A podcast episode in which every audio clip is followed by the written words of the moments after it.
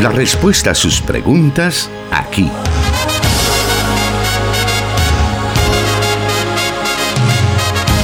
En Solución Bíblica.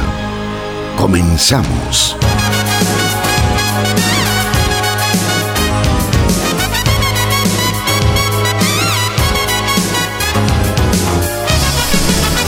Buenas tardes, muchísimas gracias por estar ya pendiente del programa Solución Bíblica a través de Plenitud Radio 98.1 FM donde se está generando esta señal y enlazados con 100.5 FM Restauración para El Salvador. También estamos a través de 540 AM La Estación de la Palabra, 1450 AM Restauración San Miguel. Y también nos enlazamos con nuestros hermanos en Guatemala en el 89.1 FM para el occidente de este bello país y les estamos saludando muy contentos de poder estar nuevamente listos para escuchar lo que Dios tiene que decirnos a través de las diferentes preguntas que nuestra audiencia nos hace llegar por diferentes medios. Y el encargado de dar esas respuestas es el pastor Jonathan Medrano, quien ya está con nosotros. Bienvenido, pastor. Gracias, hermano Miguel, y gracias a usted, estimado oyente, que nos da el privilegio de sintonizar el programa Solución Bíblica. Este programa tiene como objetivo responder a las diferentes inquietudes y preguntas que nuestros oyentes envían a través de los diferentes medios para dar una respuesta a la luz de la palabra de Dios. Y en realidad nos llena de mucha satisfacción saber que nuestros oyentes se comunican con nosotros y trasladan estas interrogantes. Y esa es la invitación que queremos hacerle, que usted pueda participar de este programa. En estos momentos nos encontramos en vivo a través de Facebook Live en las páginas de Solución Bíblica, Plenitud Radio y Misión Cristiana Elim Santa Ana. Esos son los medios que usted puede utilizar para poder vernos, escucharnos, también comentarnos y enviarnos sus preguntas mientras estamos en este en vivo. Pero también puede usted enviarnos esas preguntas a través del 7840 5605, que es el número de WhatsApp de Plenitud Radio, o si lo desea también puede comunicarse con nuestros hermanos de restauración para tomar nota de sus preguntas y que éstas las podamos llevar siempre a las dos emisiones que tenemos entre semana, que son martes y viernes a las 5 de la tarde en vivo, hora de El Salvador, y así juntos edificarnos. Y mientras usted a lo mejor está en el tránsito, pues ahí nos edificamos, escuchando lo que la palabra de Dios tiene que decir a cada circunstancia por la cual se consulta este programa. Vamos entonces a dar inicio esta tarde con la primera pregunta para hoy que dice así. ¿Deberían los cristianos ofrendar y diezmar por el interés de recibir alguna retribución de Dios por lo que dan? Pregunto esto porque muchos pastores enfatizan el dar sobre el tema de recibir. ¿Es correcto dar sobre este motivo? Bueno, yo creo que la pregunta del oyente es bastante importante porque nos coloca en perspectiva sobre el tema de las motivaciones cuando los cristianos somos parte o nos involucramos en el desarrollo de la obra de Dios a través de nuestras aportaciones, de nuestras ofrendas y de nuestros diezmos. Hay un principio fundamental en la palabra de Dios que nos describe que para poder recibir es importante primero dar. Nadie puede cosechar donde nunca sembró. Y el principio de Dios en el tema del plan financiero es que solamente podemos cosechar donde hemos sembrado. A pesar de que esto es una verdad innegable que aparece en las escrituras, que es importante, por ejemplo, cuando el profeta Malaquías hace una mención acerca del tema del diezmo, en el hecho que Dios invita a su pueblo a probar la fidelidad de su promesa en, la, en los bienes, en, las propiedades del, pueblo de Dios, eh, uno no puede negar el, principio que la motivación no debe de ser tanto el tema de que voy a recibir eh, de parte de Dios, aunque como repito, ese es un hecho innegable y que aparece en la palabra de Dios. El mismo Señor dice, probadme ahora en esto. Es decir, es el Señor el que está invitando a probar la fidelidad de su Dios. Y, nosotros seremos testigos de cómo el Señor abre las ventanas de los cielos y derrama sobre nosotros bendiciones abundantes. Esa es la promesa de Dios. Pero repito, aunque esta es una verdad innegable de la palabra de Dios, no debería de existir una motivación únicamente sobre este elemento en la acción del creyente de participar en la obra de Dios cuando entrega sus aportaciones. Más bien debe de existir una actitud, en primer lugar, de agradecimiento. Y ese era el sentido de las ordenanzas que Dios dejó a su pueblo Israel cuando él pedía, por ejemplo, la décima parte o las ofrendas o pedía algo para el desarrollo de la obra de Dios, para el desarrollo de sus planes. Es decir, que la acción del pueblo en entregarle algo a Dios representara una acción de agradecimiento por la fidelidad que el pueblo había recibido de parte de su Dios. Y obviamente que ese mecanismo de gratitud traía consigo aparejado bendiciones y retribuciones de parte de ese Dios. Entonces, nuestro deseo al involucrarnos en la obra de Dios, al ofrendar o al diezmar o incluso al servir a Dios, debe de ser en primer lugar un reconocimiento de su fidelidad y que en respuesta a esa fidelidad nosotros somos agradecidos por todo lo que Dios ha hecho por nosotros. Si el Señor no nos diera más de lo que ya tenemos, deberíamos de darnos por satisfecho, porque solo el hecho que Él haya entregado a su Hijo único a morir por nuestros pecados, deberíamos de tener completa eh, satisfacción en el mayor de los milagros recibidos de parte de Dios en favor de los hombres.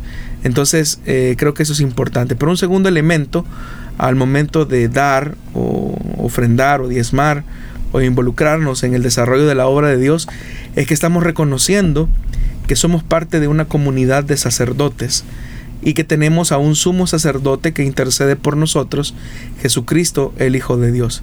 Si en el tiempo pasado, cuando las familias israelitas entregaban sus ofrendas y sus diezmos a una casa sacerdotal específica y que era una eh, línea sacerdotal humana perecedera, eh, como era la familia de Aarón, por ejemplo, ahora nosotros tenemos un sumo sacerdote que es sumo sacerdote para siempre, como lo dice la escritura en el Nuevo Testamento, específicamente en la carta de los Hebreos, cuando habla acerca de este sumo sacerdote que tenemos, eh, que es nuestro Señor Jesucristo. Entonces, todos estos elementos deberían de eh, estar en el corazón del creyente al momento de dar, por encima del interés que las personas puedan tener en que Dios les va a dar algo a cambio. También es importante que la motivación de los pastores, es decir, la enseñanza de los pastores, gire en torno a estas verdades escriturales, porque si solamente enfatizamos el hecho que Dios nos va a dar y Dios nos va a retribuir y Dios nos va a multiplicar y Dios nos va a devolver y Dios no se queda con nada, eh, más pareciera que estamos alimentando en muchas ocasiones eh, la codicia de las personas. Y como repito, aunque son verdades innegables de la palabra de Dios que vamos a recibir de parte de Él porque Él no se queda con nada, porque Él es fiel, insisto, las verdades fundamentales deben de ser gratitud, reconocimiento eh, al sacerdocio de Cristo y también eh, un, elemento que es importante es la honra que nosotros hacemos al Señor en, en estos principios. Es decir, cuando honramos eh, al Señor creyendo a sus promesas, creyendo a su verdad. Eh, somos doblemente bendecidos si lo hacemos en esta, en esta dirección, porque lo hacemos por gratitud, pero Dios que es fiel y que no puede negarse a sí mismo, eh, ha establecido ese principio de la siembra y de la cosecha. Pero repito, el énfasis de los predicadores al momento de motivar a que el pueblo de Dios se involucre en la obra deben de ser por las motivaciones adecuadas y no simplemente por el interés de que vamos a recibir algo de parte de Dios. Muy bien, con esa respuesta hemos dado inicio al programa Solución Bíblica de esta tarde. Le invitamos a que siga en nuestra sintonía. Vamos a una breve pausa y volvemos.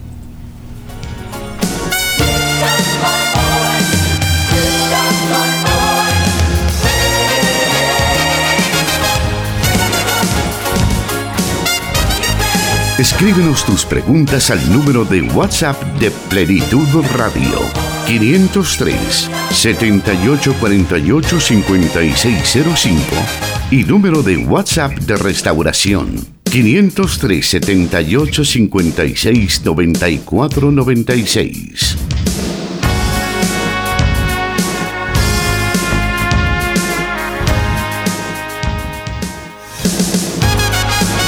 Vamos a seguir descubriendo las preguntas que usted nos envía a través de los diferentes medios que hemos mencionado algunos al inicio de este programa y hace unos instantes también escuchábamos nuestro número de WhatsApp para que usted pueda enviarnos esas preguntas. No se quede con las dudas, para eso está ese, este programa, para que juntos podamos aprender lo que la Biblia dice respecto a cualquier circunstancia de la vida o en su estudio de la palabra de Dios también que usted pueda recibir luz e inspiración para seguir adelante escudriñando las sagradas escrituras. Vamos a la siguiente pregunta que nos dice así. ¿Los cristianos que caen en pecado pierden su salvación? Es bíblico que algunas iglesias enseñen sobre el reconcilio. ¿No abre esto la posibilidad para que los creyentes pequen continuamente? Bueno, vamos por partes. Eh, la seguridad eterna de la salvación descansa no en las obras humanas, ni tampoco en lo que el hombre pueda dejar de hacer. La seguridad de la salvación descansa en la obra perfecta y consumada en la cruz, es decir, lo que Jesús alcanzó con su sacrificio vicario, sustitutorio, eh, expiatorio, es el que permitió nuestra redención. De tal manera que, como en otros programas también lo hemos señalado, la salvación no depende de nosotros, sino que depende total y exclusivamente de Dios. Entonces no existe nada que los seres humanos podamos hacer para perder lo que Dios ya conquistó.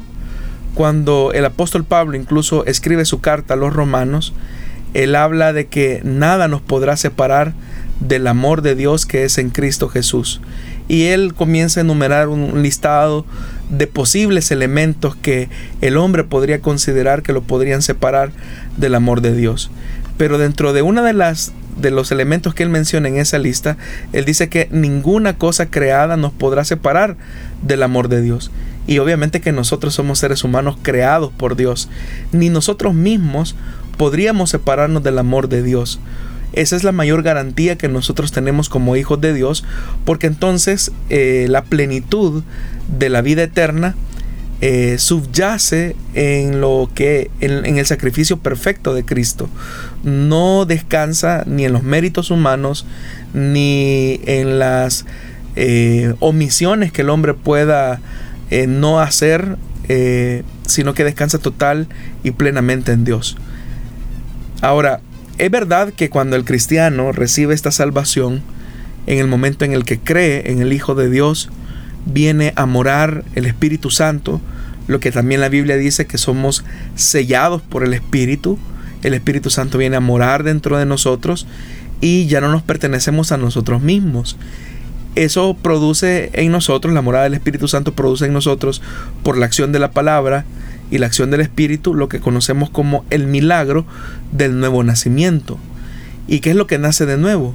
Bueno, nace una nueva naturaleza que anhela a Dios.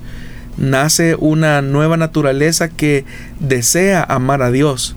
Es lo que llamamos el nuevo hombre, que se va formando conforme a la imagen de Cristo. Y eso solamente es algo que el Espíritu Santo puede hacer. Pero que esta nueva naturaleza exista en el creyente no anula en ningún momento la vieja naturaleza que está viciada conforme a los deseos de la carne.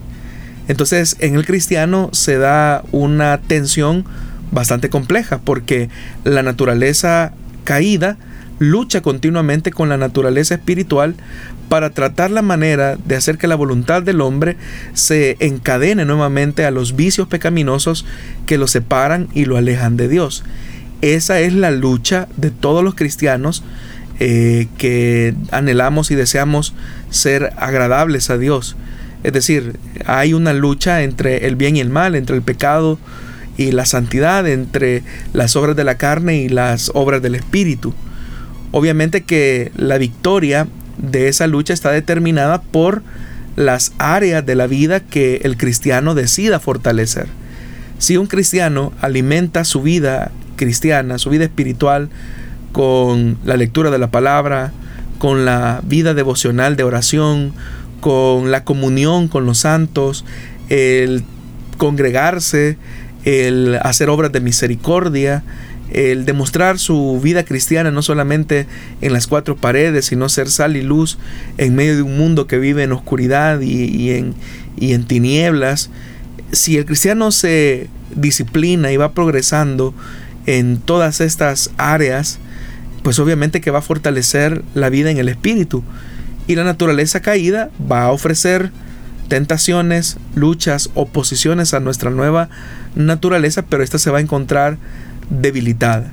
Si por el contrario lo que nosotros hacemos como cristianos es alimentar las obras de la carne y la alimentamos cuando omitimos o dejamos de hacer lo que Dios nos ha pedido como orar, leer su palabra, congregarnos, no servimos al Señor, no damos un testimonio eficiente de nuestra fe ante un mundo incrédulo, pues es obvio que la naturaleza pecaminosa y la carne se van a fortalecer para eh, vencer y derrotar a la naturaleza del espíritu.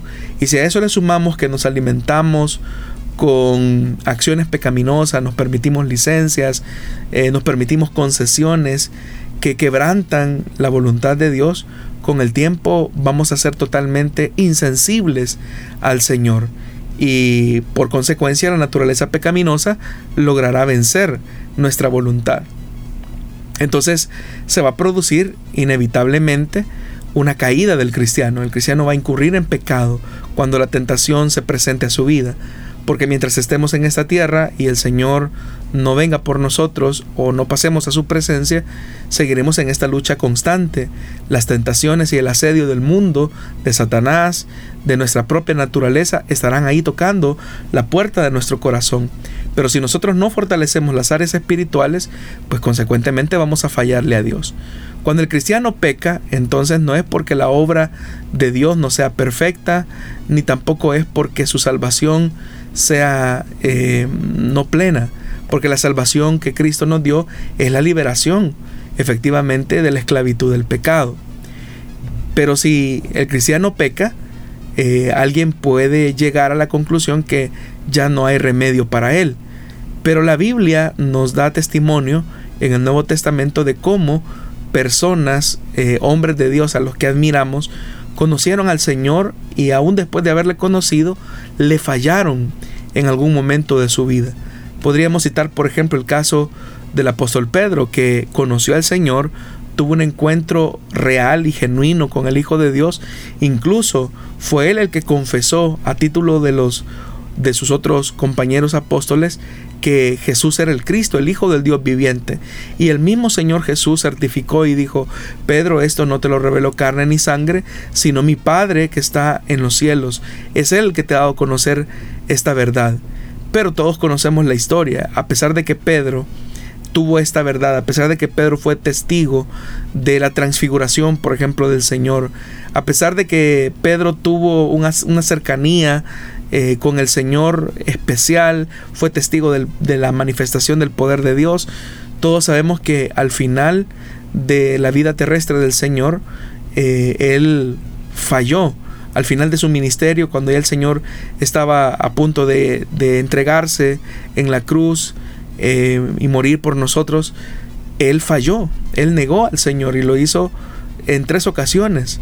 Y aún incluso Pedro tuvo la osadía de decirle a Jesús que daría su vida si fuera necesario por el maestro. Y sin embargo el Señor tuvo que ubicar a Pedro en su lugar y decirle que él no se conocía lo suficiente como para poder dar esa respuesta tan eh, afirmativa de que no negaría a su maestro en un momento de tentación.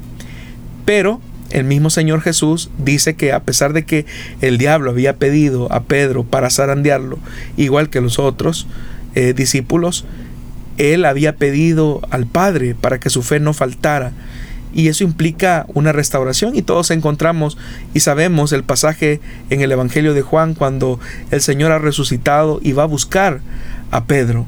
Lo encuentra obviamente desanimado, triste, con una depresión profunda, por la traición que había cometido hacia su, hacia su maestro, hacia su Señor. Pero el Señor va a buscar a Pedro, lo va a buscar y le da la oportunidad para que él se reivindique nuevamente. Eso pues nos describe que efectivamente el tema del reconcilio eh, es algo bíblico. Es decir, cuando el cristiano peca, es invitado por el Espíritu a ponerse en comunión con el Señor lo más pronto posible. A eso se refería el escritor de las epístolas de Juan cuando decía, Hijitos, si alguno de ustedes ha pecado, abogado tenemos para con el Padre, a Jesucristo el justo.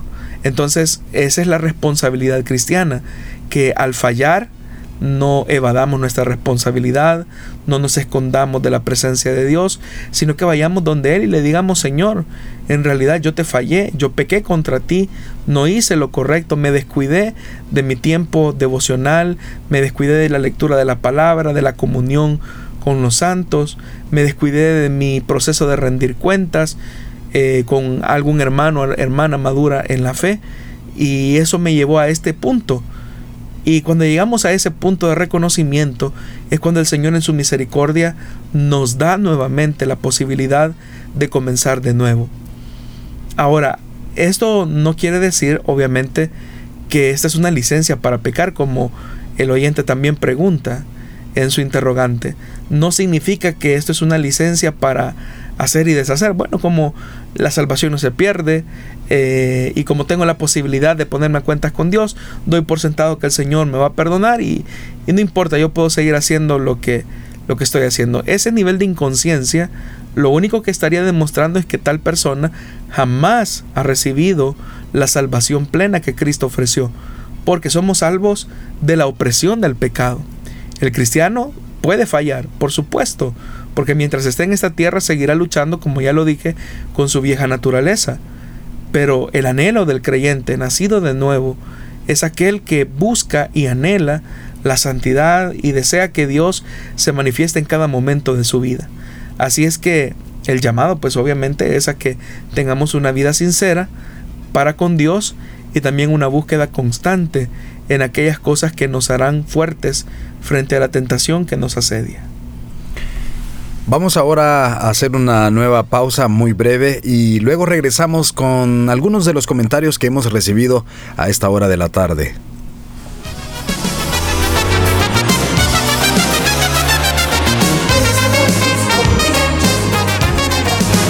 ...100.5 FM Restauración...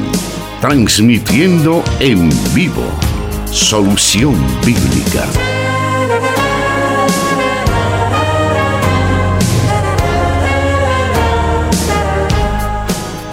Vamos a continuar entonces esta tarde para eh, pues estar esta tarde conectados a través de esta señal y escuchando el programa Solución Bíblica. Nos vamos ahora a la siguiente pregunta de nuestra audiencia que nos dice así. ¿Son vigentes los dones del Espíritu Santo hoy en día? Bueno, sí, totalmente. La obra del Espíritu Santo es vigente en su manifestación eh, carismática, sobrenatural, desde Pentecostés hasta el día de la venida de nuestro Señor. Porque los dones del Espíritu Santo, como el apóstol Pablo también lo enseña en su carta a los Corintios, son para la edificación de la iglesia. Estos tienen como objetivo recordarnos las palabras del Señor Jesús y sus enseñanzas y siendo que la iglesia entonces necesita esa, esa, ese refrescar la palabra del Señor, es que los dones siguen manifestándose y operando de manera sobrenatural y son vigentes. Es verdad que existe una corriente a la que se conoce como cesacionista y se le llama así cesacionista porque son algunas iglesias que consideran que las manifestaciones sobrenaturales del Espíritu Santo han cesado y que, y que correspondieron a una etapa inicial de la vida de la iglesia y que ya no están vigentes ahora. Pero quienes sostienen esta postura eh, no, no toman en consideración que los dones, al igual que los ministerios, tienen la, la función o el objetivo de edificar a la iglesia hasta el día de Jesucristo, hasta, hasta el día de, la venida de nuestro Señor. Entonces, efectivamente, los dones eh, estarán vigentes hasta el día de su venida. Es lo que el apóstol Pablo también menciona, ¿verdad? Que un día las lenguas cesarán y cesará toda la profecía, pero el amor nunca dejará de ser. Pero Pablo cuando utiliza esa expresión, él no está pensando solamente en el momento en el que se, se está dando origen a las primeras comunidades cristianas, sino que Pablo está yendo más allá, Pablo está pensando hasta el día de la venida del Señor Jesús. Y siendo que el Señor todavía no ha venido por su iglesia, la manifestación del Espíritu Santo sigue vigente en nuestros días con el mismo objetivo, que es edificar al cuerpo de Cristo. Muy bien, vamos a aprovechar también este bloque para poder introducir la siguiente pregunta que mm, hemos recibido de parte de nuestra audiencia. Y nos dice así, ¿debo utilizar velo en la iglesia como señal de sujeción, siendo que mi esposo no vive con nosotros y se ha ido para formar otro hogar y por lo tanto yo no estoy sujeta a él? Bueno, el uso del velo... Eh es una costumbre, ¿verdad?, que se tiene en algunas congregaciones como la nuestra, que es un símbolo o una señal de sujeción, al menos durante todas, todo este tiempo, pues la iglesia eh, Elim y también otras congregaciones, ¿verdad? Que mantienen la práctica del uso del velo, lo utilizan como una señal de sujeción de la mujer al orden establecido. Pero en realidad no solamente el esposo es la cabeza eh, en, determinados, en determinadas áreas. Por ejemplo, cabeza también es el pastor, ¿verdad? En la congregación, cuando está al frente de una iglesia que está conformada no solamente por, por hombres, sino que también por mujeres. Entonces, en ese sentido, el uso del velo no solamente implicaría utilizarlo solamente por el hecho de que se está sujeta a un esposo, sino que también porque también se está sujeta a, a la autoridad que Dios ha colocado en esa congregación. El principio del velo tiene que ver más que todo, como el apóstol Pablo eh, lo señala, con un elemento del decoro y del orden que se daba en, la, en el culto cristiano. No es de uso permanente, sino que como el mismo apóstol lo señala, es para orar o profetizar. Pero es simplemente un símbolo o una señal. En el caso pues de que la iglesia sostenga que este símbolo es utilizado como con, con, ese fin. Porque habrán otras congregaciones, ¿verdad?, que no utilizan el velo por el hecho de que sostienen que la cabellera de la mujer es el velo que Dios le ha entregado a la mujer. En fin, eh, con el tema del velo es un tema bastante complicado por el hecho que no hay una uniformidad en todo el cristianismo. Ese es un hecho. Pero si la hermana pues pertenece a la iglesia Elim, pues sabrá que el, sentido o el uso del velo tiene que ver más que todo eh, con eso. Y es un tema también no de imposición, sino que es un tema de conciencia. Muy bien, vamos a irnos a una breve pausa y regresamos con más de Solución Bíblica. Tenemos tiempo para escuchar varias preguntas que usted nos ha hecho llegar.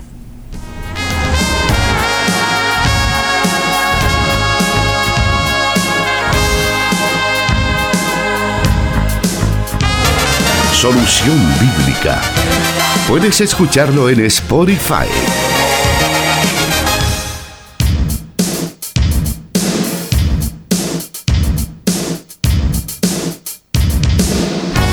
Adelante con solución bíblica de este día viernes y bueno, estamos también invitándole para que usted pueda escucharnos en las plataformas de Spotify y SoundCloud. Allí puede encontrar todos los programas que se han transmitido hasta la fecha y eh, en ellos encontrará diferentes preguntas que nuestra audiencia nos ha realizado durante ya varios años que hemos estado en este programa.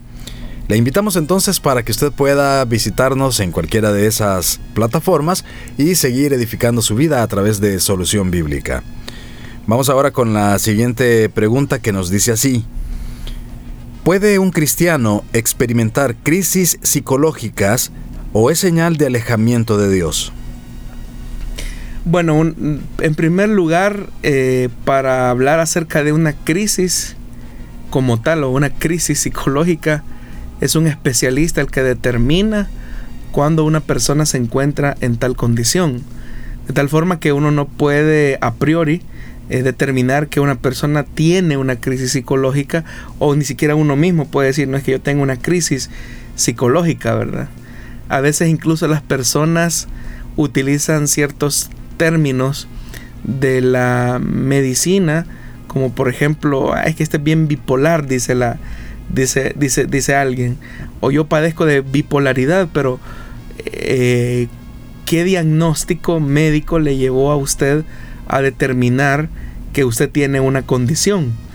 Eh, así como alguien no puede definir que tiene una enfermedad o un padecimiento sin que previo un especialista lo haya eh, diagnosticado con, tal padecimiento, de igual manera, ¿verdad? Una situación psicológica, mental o emocional esta también debe de ser definida o diagnosticada por el especialista que corresponda.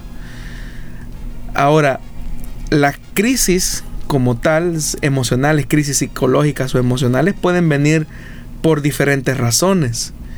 Una crisis emocional o una crisis psicológica puede ser el resultado de un trauma o de un shock que se recibió ante, un, ante la presencia de un evento inesperado y no manejado adecuadamente.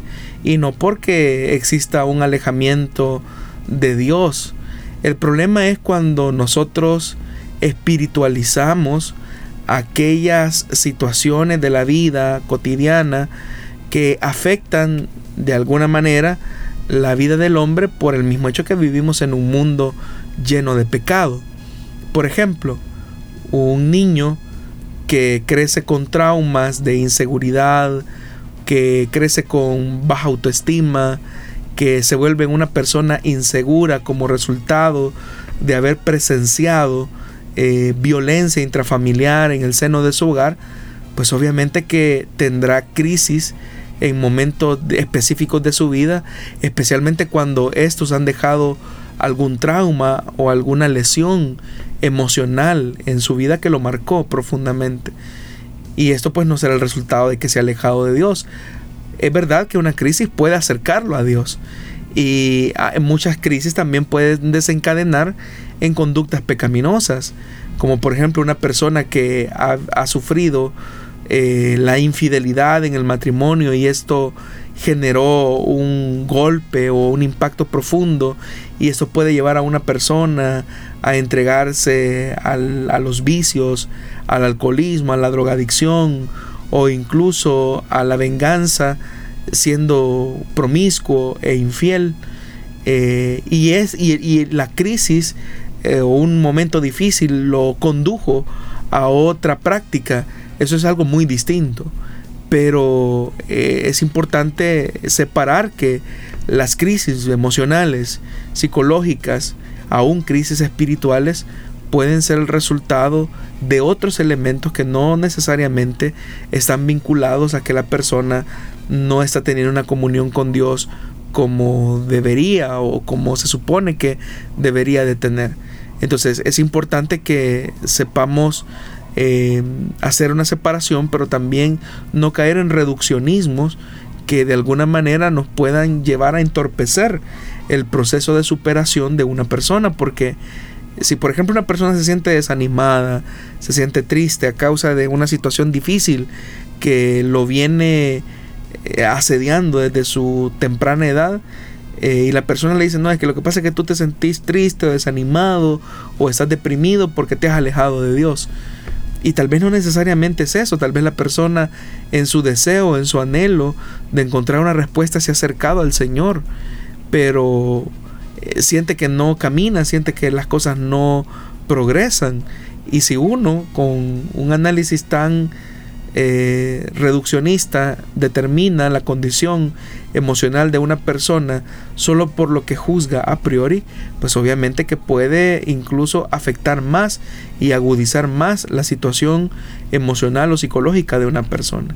Por eso es que el área de la consejería bíblica necesita y requiere de las competencias mínimas que permitan poder hacer un abordaje bíblico, pero también terapéutico, para ayudar a una persona a salir de, las crisis o de cualquier crisis que enfrente a causa de una situación que le está sacando de curso y de orden eh, la normalidad de su vida.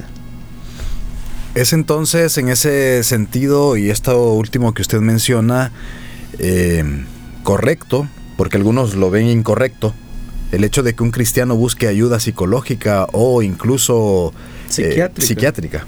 Sí, hay, hay, ocasiones, ¿verdad?, donde nosotros debemos de, reconocer nuestras limitaciones eh, como cristianos. Y eso, y eso no es sinónimo de falta de fe.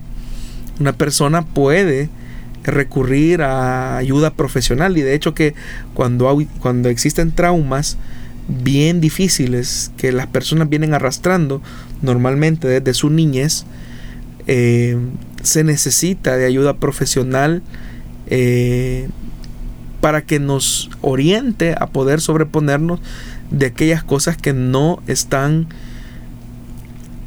permitiéndonos tener una vida saludable. No perfecta, sino que no, no tener una vida saludable. Por ejemplo, el trauma de un abuso sexual, el trauma de la separación o del divorcio de los padres, el trauma de la muerte de un ser querido, todos esos elementos requieren muchas veces no solamente el acompañamiento espiritual, lo cual es importantísimo e innegable, eh, pero a veces también se requiere la ayuda de un profesional de la salud eh, mental, como por ejemplo un psicólogo, incluso podría llegar hasta a trascender eh, hasta la intervención de un psiquiatra. Mm, cuando nosotros pensamos en psicólogos y en psiquiatras, el problema es que nuestra cultura de salud mental nos lleva a concluir de que, ah, no es que si vas donde un psicólogo o donde un psiquiatra es porque estás loco eh, y te está volviendo loco. Entonces, las personas se sienten muchas veces inhibidas para poder dar esos pasos. Pero en realidad el sentido de la vida plena a la que como cristianos hemos sido llamados es a tener un equilibrio no solamente en nuestra salud física, sino que también a tener un equilibrio en nuestras emociones, en, nuestras, en nuestra salud espiritual. Y para eso se necesita en algunas ocasiones tener que dejarse asesorar por personas que obviamente con ética cristiana y con el uso de la ciencia puedan tratar la manera de aliviar y ayudarnos a encontrar una respuesta viable a un problema que estemos viviendo. Así que no podemos negar que estos recursos Dios los ha dejado, siendo que toda inteligencia y toda sabiduría provienen de Él. Muy bien, vamos a continuar entonces con Solución Bíblica. Quedan algunos minutos aún, pero nos da pues tiempo para hacer una breve pausa y regresamos con otras preguntas.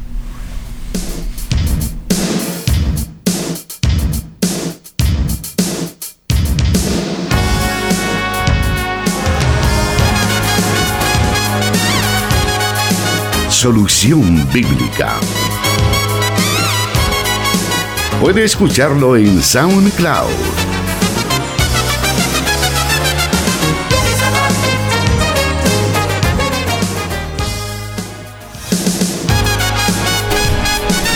Vamos a continuar entonces y vamos a la siguiente pregunta o comentario que nos ha enviado alguno de nuestros oyentes y dice así, He notado que en la iglesia algunos hermanos tienen la mala costumbre de levantarse e irse cuando no ha terminado la predicación y no esperan a que concluya el servicio. ¿Por qué ocurre esto? ¿Está bien que se dé ese comportamiento en los hijos de Dios? bueno, es más que todo como una eh, crítica, diría yo, hacia aquellos que tienen la costumbre de levantarse e irse antes de que termine el servicio en una iglesia local. No, yo creo que no es correcto. Eh, pienso que todas las personas por, por educación deben de permanecer hasta que finalice el servicio en una iglesia. Eh, obviamente que a veces existen emergencias que nos pueden llevar a eso, a tener que salir inesperadamente de un servicio al interior de una iglesia, pero eso no debe de ser tampoco como una conducta repetitiva a la que las personas tienen eh, por costumbre ya, ¿verdad? Ya es una costumbre levantarse, o sea, normalmente termina la predicación y la gente eh, sale, ¿verdad? Eso no está bien, no, no habla bien del pueblo de Dios, al contrario, se supone que estamos en un servicio donde se honra al Señor, donde se adora su nombre y deberíamos de hacerlo con toda la reverencia posible del caso. Pero muchas veces la, la poca educación, digamos, que tienen las personas los lleva a olvidarse de esos principios que tantos, eh, que muchas veces las personas se enorgullecen y dicen, no, nosotros adoramos y servimos al Dios verdadero. Pues si eso es así, entonces debe de tener el comportamiento y la civilidad eh, necesaria para respetar el tiempo de, servicio de, de una congregación local. Muy bien. Otra pregunta que tenemos esta tarde dice así. ¿A qué se refiere Jesús cuando dijo en Mateo 16:28, De cierto os digo que hay algunos de los que están aquí que no gustarán la muerte hasta que hayan visto al Hijo del Hombre viniendo en su reino. Bueno, todos estos pasajes, eh, por ejemplo este que se encuentra en Mateo capítulo 16, versículo 28, o el que se encuentra en el Evangelio de Marcos, o en el Evangelio de Lucas, usted va a notar que inmediatamente después de esta declaración de Jesús, que es el anuncio de su muerte, inmediatamente después está el evento de la transfiguración.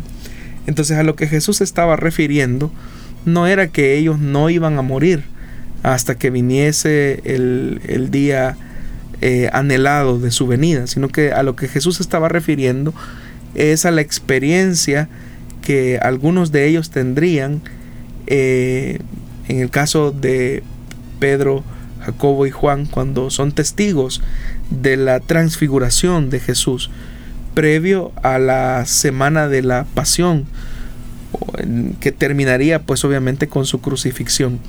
Entonces, el ser testigo de su reino glorioso, de su reino lleno de luz viniendo en ese momento específico de la transfiguración, es a lo que Jesús estaba refiriendo. Pero también se refería a, otro elemento, que es el, de la, el de la resurrección. Ver a Jesús resucitado, ya no en su experiencia eh, humana solamente, sino como, como el Cristo redentor, glorificado y que está a punto de ascender a la gloria de la majestad del Padre. A eso es a lo que específicamente se refiere el texto cuando dice, de cierto os digo que hay algunos de los que están aquí que no van a gustar la muerte hasta que hayan visto al Hijo del Hombre viniendo en su reino. Pero viniendo en su reino implica que le conozcan, con su naturaleza plena como Dios y como hombre, pero también resucitado, que fue lo que ocurrió efectivamente en el momento de la transfiguración y ocurrió también en el momento de la resurrección. Los discípulos fueron testigos de la gloria y la majestad del reino de Dios cuando vieron a Cristo resucitado. A eso es a lo que se refiere ese pasaje. Muy bien. Eh, otra de las preguntas que tenemos para esta tarde nos dice así, ¿por qué en la Biblia se permitía que un hombre tuviera más de una mujer como esposa, siendo que la misma Biblia censura la poligamia y el adulterio? Bueno, en primer lugar, eh, tenemos que tener cuidado cuando nos acercamos a, a la escritura. Y uno de los cuidados que tenemos que tener es que la Biblia no está idealizando al hombre ni a sus conductas como modelos que quienes leen, que los lectores deben de seguir necesariamente. Al contrario, lo que la Biblia está haciendo es mostrándonos la realidad del hombre frente a la revelación de Dios. el hecho que en la escritura nosotros encontremos a personajes como Abraham, Jacob, Isaac fue el único monógamo eh, que encontramos en la Biblia, eh, y otro de los patriarcas que tuvieron más de una mujer, el mismo rey David, Salomón, de lo que nos habla es de una advertencia de lo que puede suceder cuando el hombre violenta el diseño que él planificó para la relación matrimonial, que solamente es entre un hombre y una mujer, en una unión de fidelidad absoluta. Entonces, la Biblia, al presentarnos ejemplos de poligamia o de adulterio, no es que está alabando o tratando la manera de emular esos ejemplos, sino que por el contrario, lo que la escritura está tratando la manera de hacer es advertir a sus lectores de las consecuencias difíciles y desastrosas que significan toda acción de adulterio. Entonces, lejos de alabar eh, las conductas permisivas y pecaminosas de los hombres del ayer en sus relaciones eh, fuera del matrimonio, lo que la Biblia está tratando la manera es de advertirnos de las enormes consecuencias y de las tragedias que pueden ocurrir cuando se transgrede el modelo de Dios. Eso es lo que la escritura trata la manera de reflejar. Bueno, en este caso podríamos también eh, pues ahondar tal vez más en el, en el tema, en el sentido de que algunas personas piensan que pues eh, eh, el tema, por ejemplo, en el caso de David o en el caso de Salomón, era una cuestión por la promiscuidad por parte de ellos y que por esa razón tenían varias mujeres. ¿Era así o, o no? Bueno, en realidad, hermano, en el caso de Salomón, por ejemplo, que llegó a tener mil mujeres, todas esas mujeres que Salomón tuvo en realidad en muchos de los casos obedecían más a un pacto de tipo político que Salomón establecía con los reinos de, la, de procedencia de aquellas mujeres. Por ejemplo, una de las primeras alianzas matrimoniales que encontramos, por ejemplo, en Salomón, es que la Biblia dice que se casó con la hija de Faraón. La razón de por qué Salomón orquestó un matrimonio con la hija de Faraón es porque Salomón no quería tener de adversario a el faraón, rey de Egipto, sino que por el contrario lo, lo, quería tener de aliado, lo quería tener como una persona que no se convirtiera en un peligro para su monarquía en, en ascenso. Y una de las formas que Salomón humanamente consideró que podía servir para garantizar la estabilidad de su reino era a través de una alianza política que se sellaba a través de un matrimonio, en este caso con la hija de Faraón.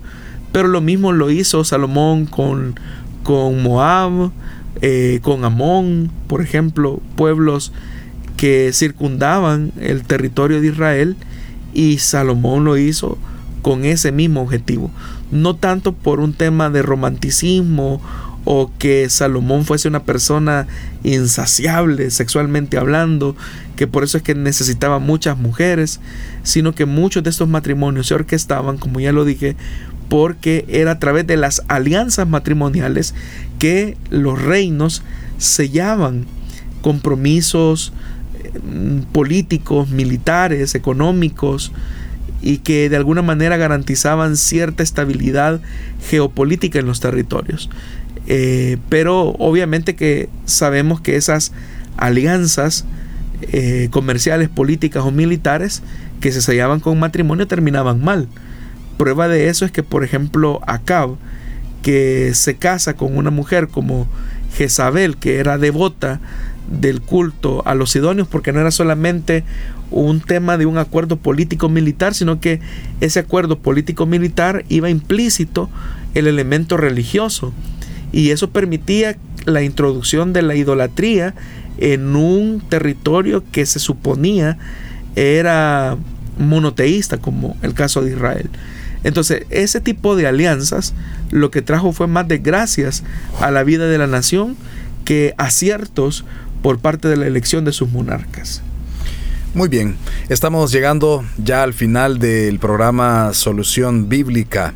Agradeciéndole a usted por estar siempre pendiente de nosotros, por estarnos llevando también o estar compartiendo esta transmisión a través de Facebook Live, por estarnos escuchando aún en medio de las dificultades tal vez del tránsito en estos momentos y que bueno, a poner muchísima atención porque se vienen situaciones duras para los automovilistas con esto del incremento de las, de las multas. Bueno, yo creería que se viene una situación difícil para los infractores de la ley general de tránsito, ¿verdad?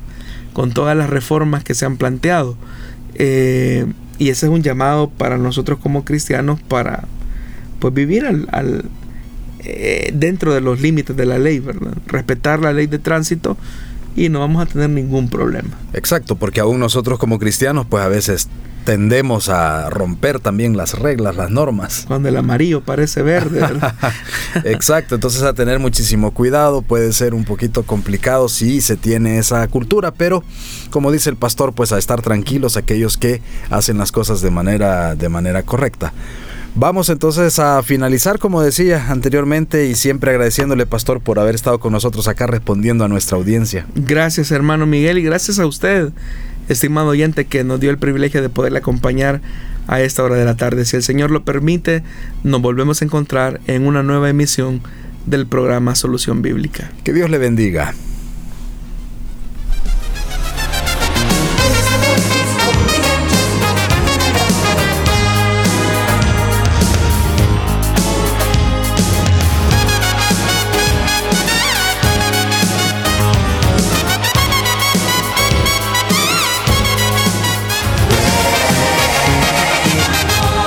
Dios da la sabiduría y el conocimiento. Solución bíblica. Hasta el próximo programa.